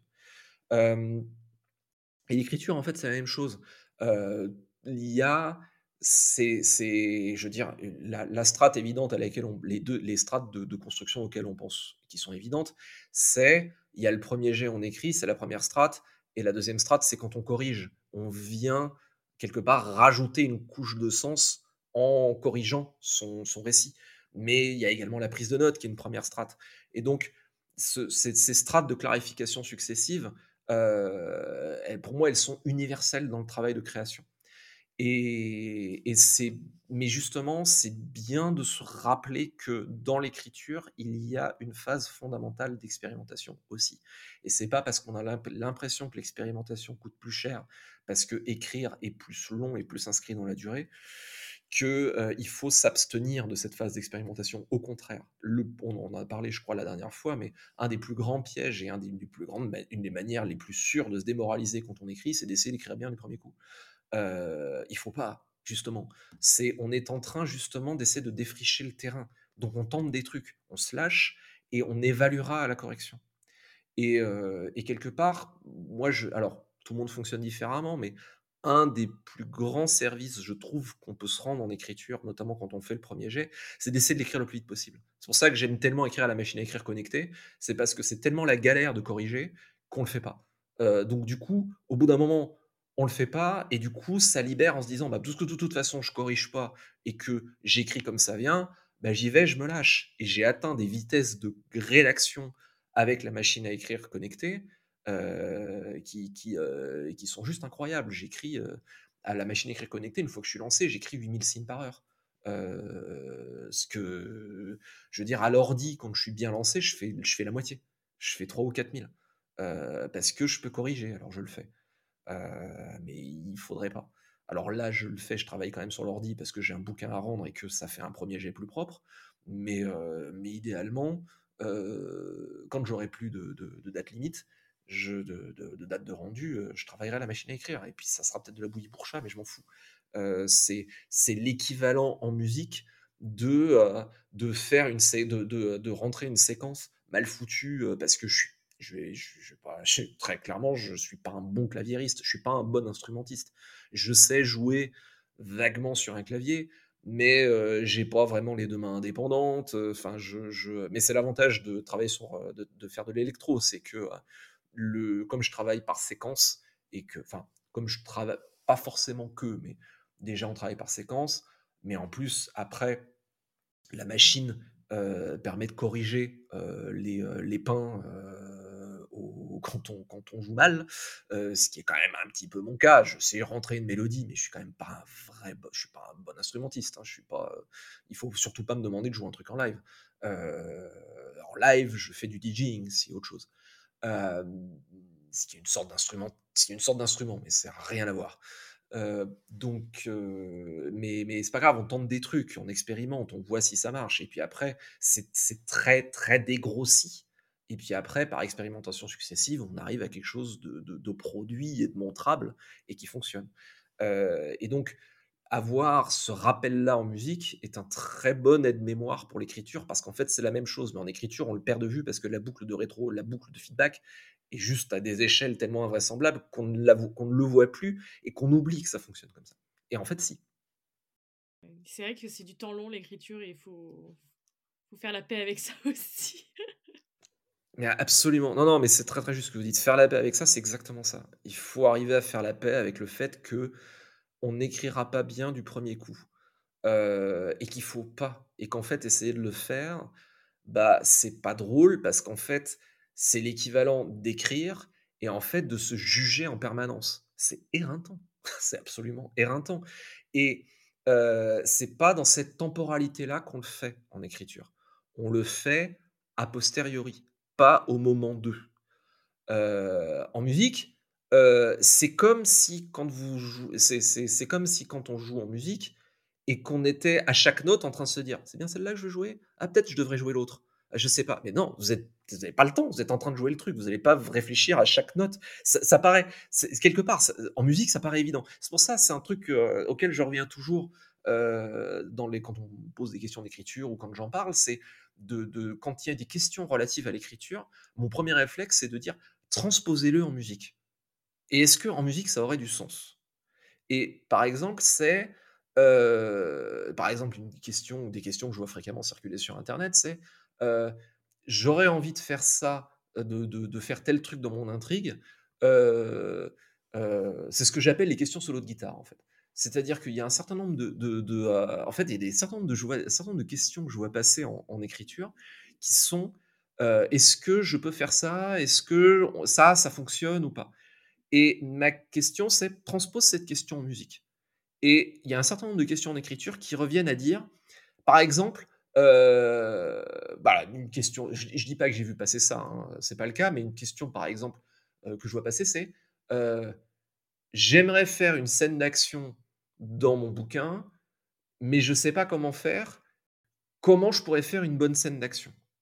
Ça, c'est une question solo de guitare. C'est-à-dire qu'on peut donner des pointeurs, on peut donner, dire, bah voilà, une scène d'action, il vaut mieux prêter attention à tel ou tel truc. Mais comment faire une bonne scène d'action? Ça revient à dire, comment est-ce que je vais faire un bon solo de guitare? Bah, ça dépend, ça dépend du morceau, ça dépend de toi en tant que musicien, musicienne, ça dépend de l'ambiance, ça dépend de ce que tu veux atteindre. C'est impossible de répondre à ça. Comment faire un bon solo de guitare? Bah, ça va dépendre du morceau, en fait. Le bon solo de guitare, bah, c'est celui qui va être bien avec ton morceau. Alors oui, on peut donner des pointeurs techniques, mais au bout du compte, c'est impossible. Il de, n'y a pas de règle là-dessus. Et il y a beaucoup de questions de techniques d'écriture qui, en fait, si on les transposait à la musique, deviendraient beaucoup plus claires. Mais comme il y a cette histoire d'échelle, de boucle de retrocontrôle euh, à des échelles qui sont séculaires, euh, on tend à perdre de vue ça. Mais de la même manière, quand on écrit en doutant en permanence, en évaluant en permanence, ça revient à se dire le, le, musicien ou musicienne de jazz qui a sa guitare et qui joue son solo, il se dit pas ah, est-ce que j'aurais peut-être pas dû jouer un ré mineur à cet endroit-là Est-ce que j'aurais ah j'ai fait un fa, mais est-ce que j'aurais pas dû faire un ré? Non, il joue, il a pas le temps. De toute façon, s'il se pose ces questions-là, c'est déjà fini. J'ai écouté un, épisode de podcast qui pourrait vous intéresser, qui s'appelle Neurosapiens, et ça s'intéresse vraiment au fonctionnement du cerveau. Et c'est un épisode sur la créativité. Et justement, en fait, il y a une étude qui a été faite et comparer les solos de guitare, c'était vraiment ça hein, l'expérience, entre des jeunes guitaristes et des guitaristes expérimentés. Et les guitaristes expérimentés étaient les plus créatifs. Et en plus, c'est eux qui, qui avaient plus de zones du cerveau qui, qui s'exprimaient parce qu'en fait, tout simplement, ils sont plus expérimentés. Ils ont testé plus de choses, ils ont fait plus d'erreurs. Et donc, au moment où il faut tout lâcher, bah, ils ont, en fait, ils ont tout simplement plus de choses à lâcher qu'un jeune qui va démarrer, qui est peut-être pas encore à l'aise avec la technique. Et donc, en fait, je pense que c'est aussi des, des personnes qui sont encore peu aguerries qui posent ce genre de questions parce qu'ils n'en ont pas fait beaucoup des solos de guitare. Donc, au final, euh, ils savent pas encore forcément aligner les notes et euh, c'est très très lié avec l'intuition en fait.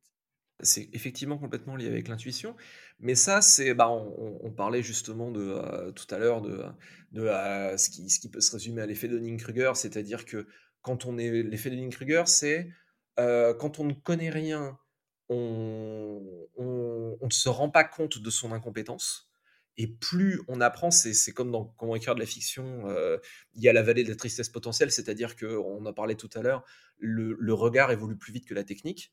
Mais parce qu'au fur et à mesure qu'on commence à apprendre, on prend conscience du gap.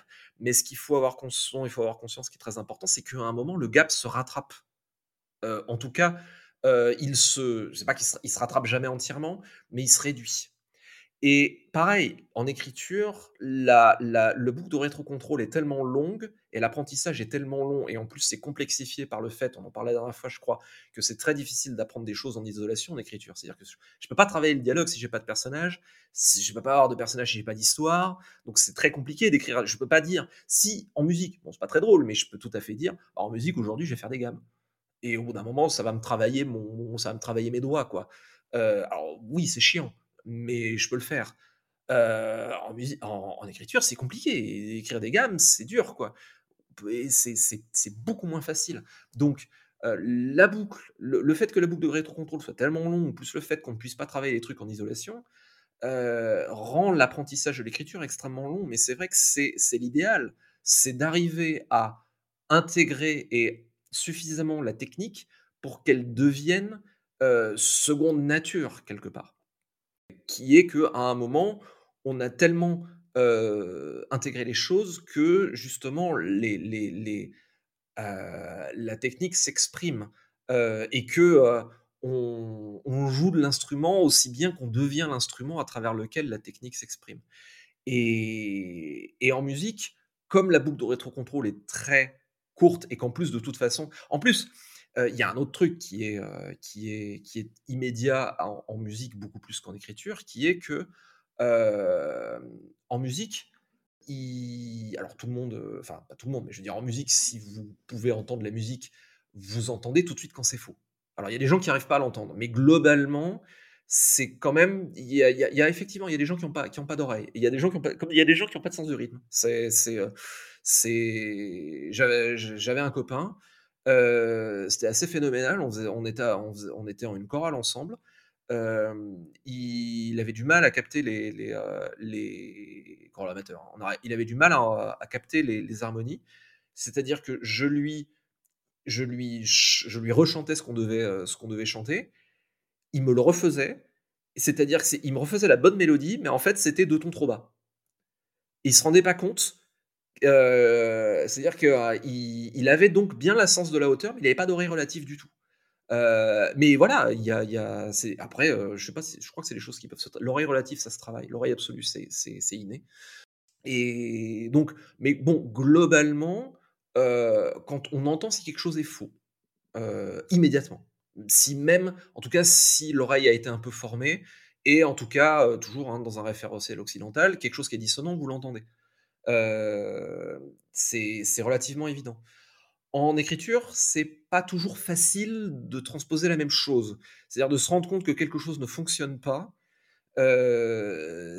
c'est un peu plus difficile parce que quelque part le langage est beaucoup plus omniprésent. Donc à partir du moment où on sait s'exprimer à l'oral, on part du principe qu'on sait s'exprimer à l'écrit dans une, forme romanesque de fiction, euh, c'est pas toujours le cas. C'est-à-dire que c'est l'équivalent de dire parce que je encore une fois, si je le transpose en musique, c'est beaucoup plus évident. C'est pas parce que je sais entendre de la musique et que je sais chanter sous ma douche que euh, si je prends euh, un violon, bah, je vais forcément savoir en jouer tout de suite. Euh, ou même que je vais forcément chanter juste.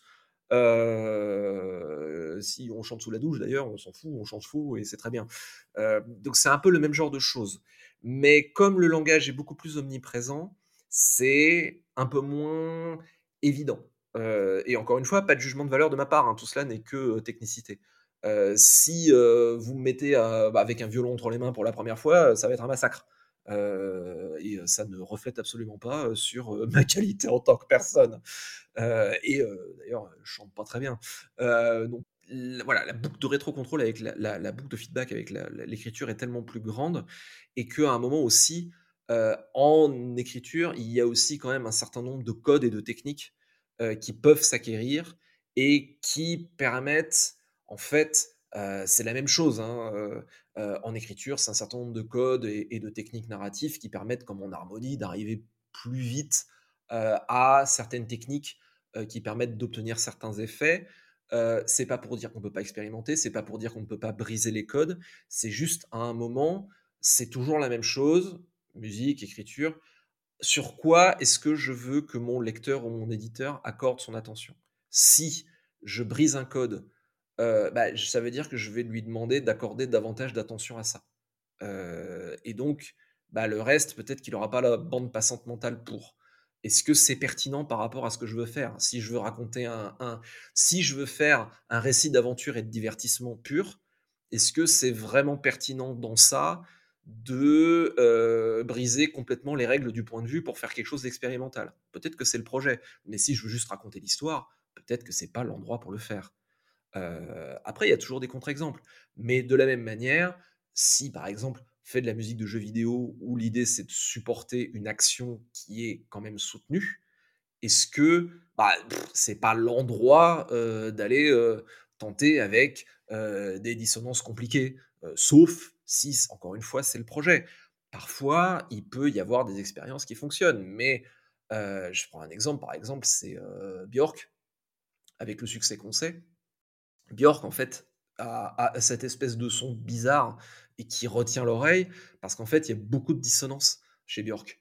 Euh, alors, je, crois avoir lu, mais peut-être que je me trompe, euh, je crois avoir lu qu'en fait, dans la musique traditionnelle islandaise, par exemple, c'est très fréquent, parce que donc elle est islandaise, c'est très fréquent qu'en fait la mélodie et la base rythmique soient dissonantes, soient sur des bases dissonantes. Euh, et que du coup, en fait, Björk, elle fait ça, parce que c'est la musique avec laquelle elle a grandi. et pour nous, euh, en reste de l'Europe, ça sonne, bizarre, hein. mais ça sonne intrigant, ça sonne pas faux, mais ça sonne, euh, curieux. Alors peut-être, peut-être que je dis une bêtise, mais en tout cas, ce qui est clair, c'est qu'il y a ce qu'on appelle des frottements. C'est pas vraiment des dissonances, mais il y a des frottements chez Björk. Il y a des trucs qui sonnent à la limite du faux, mais pas tout à fait. Ce qui donne le son intrigant de Björk, en fait.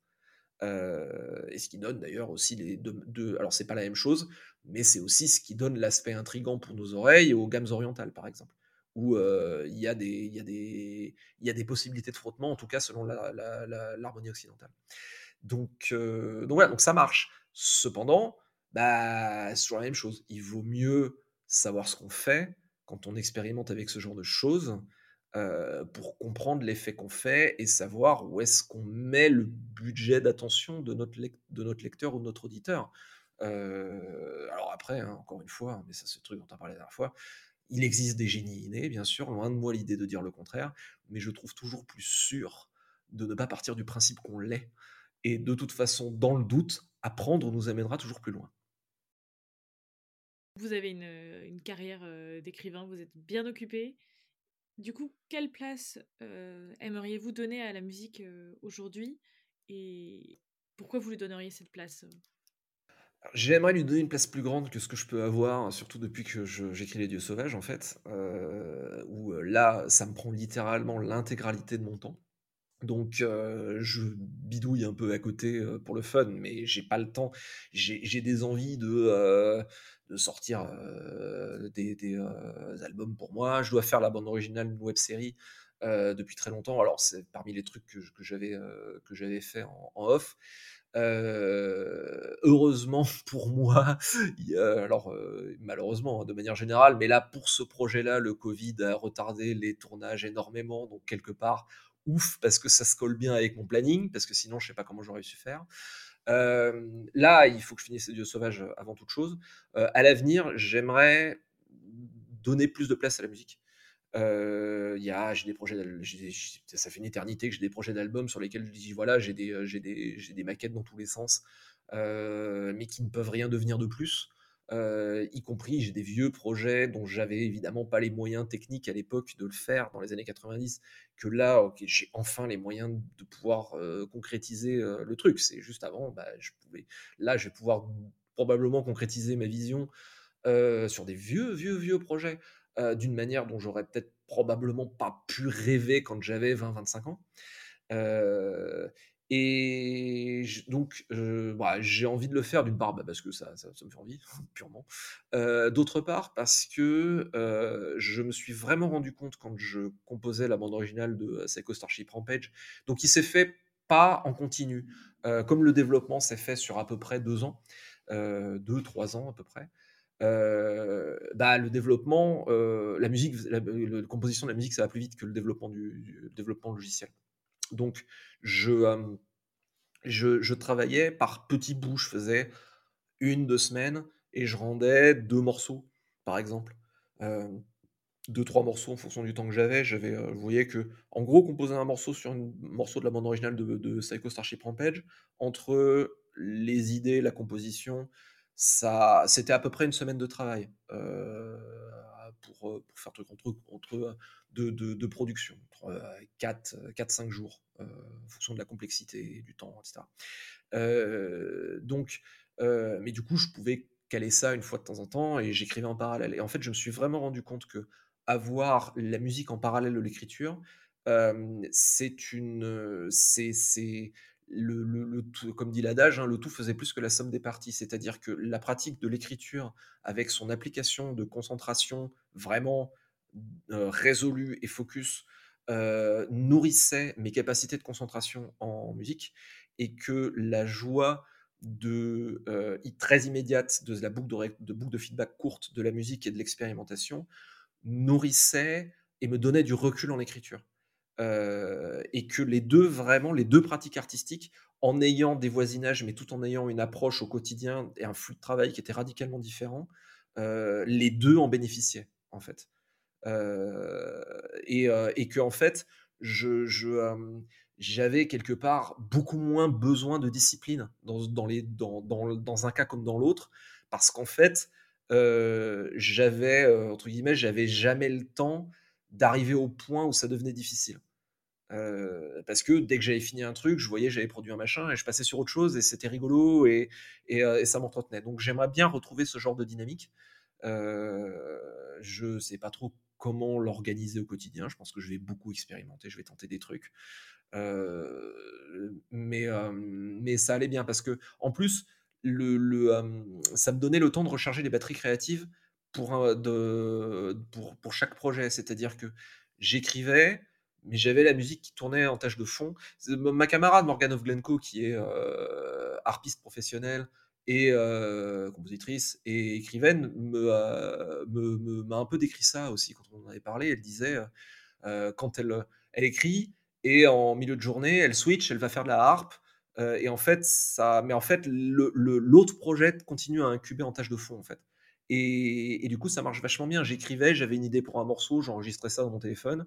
Euh, je, ça continuait à fonctionner de loin en loin. Je continuais à noter deux trois trucs en faisant la la la. Euh, et en fait, une fois que j'étais prêt à faire la musique, eh ben, euh, quelque part, quasiment tout était construit déjà, quoi. et quand je faisais la musique, ça me, me, me relançait pour, pour l'écriture. Donc, il va falloir que j'expérimente.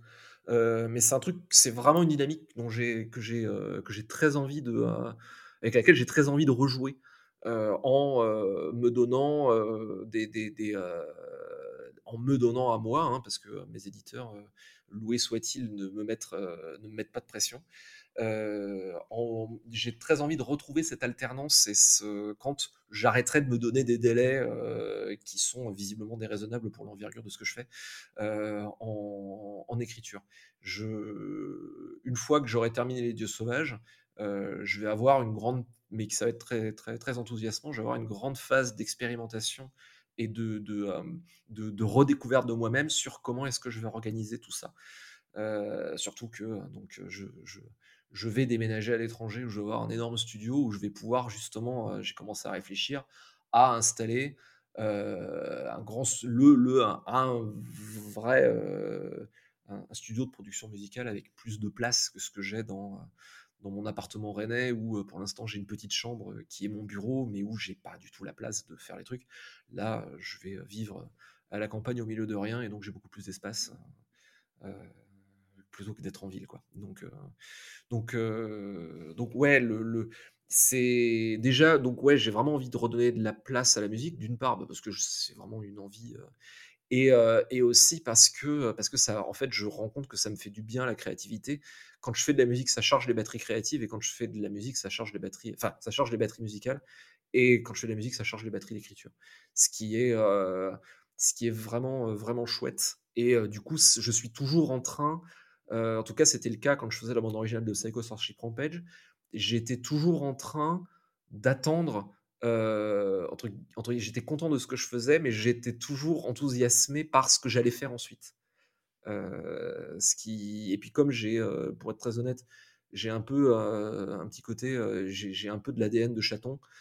Qui est que je suis toujours en train de, de, non pas au sens que je suis mignon, hein, mais au sens où en gros je suis toujours attiré par le prochain truc shiny donc en fait, le fait de travailler comme ça me donne toujours un autre truc shiny à, regarder et du coup, je suis enthousiaste sur ce que je fais et je suis enthousiaste sur ce qui va venir ensuite. Je dis pas que je suis pas enthousiaste sur ce que je, fais en ce moment, mais ça nécessite plus de discipline mentale euh, que ce que j'avais quand je faisais quand j'alternais entre les deux. Ça renouvelle vraiment vachement euh, l'attention et ça donne, ça enlève la pression déjà. On se dit pas euh, il faut, il faut tous les jours, même si je pense qu'une régularité c'est bien mais, euh, mais ça enlève beaucoup de pression en fait. Euh, quand on a tendance à s'en mettre, ce qui est mon cas, beaucoup. Euh, donc c'est vraiment agréable pour, pour ça, c'est que y a, ça, ça, y a, ça rebranche vraiment l'aspect jeu, l'aspect vraiment ludique de la création. Ça met en avant ça, ce qui est vachement enthousiasmant en fait. Merci à Lionel d'avoir partagé avec nous son processus. Vous pouvez retrouver son travail et les références qu'il a citées dans la description de cet épisode. Merci pour votre écoute. J'espère que cet épisode vous a plu. Si c'est le cas, partagez-le autour de vous. On se retrouve au prochain épisode pour découvrir un nouveau processus.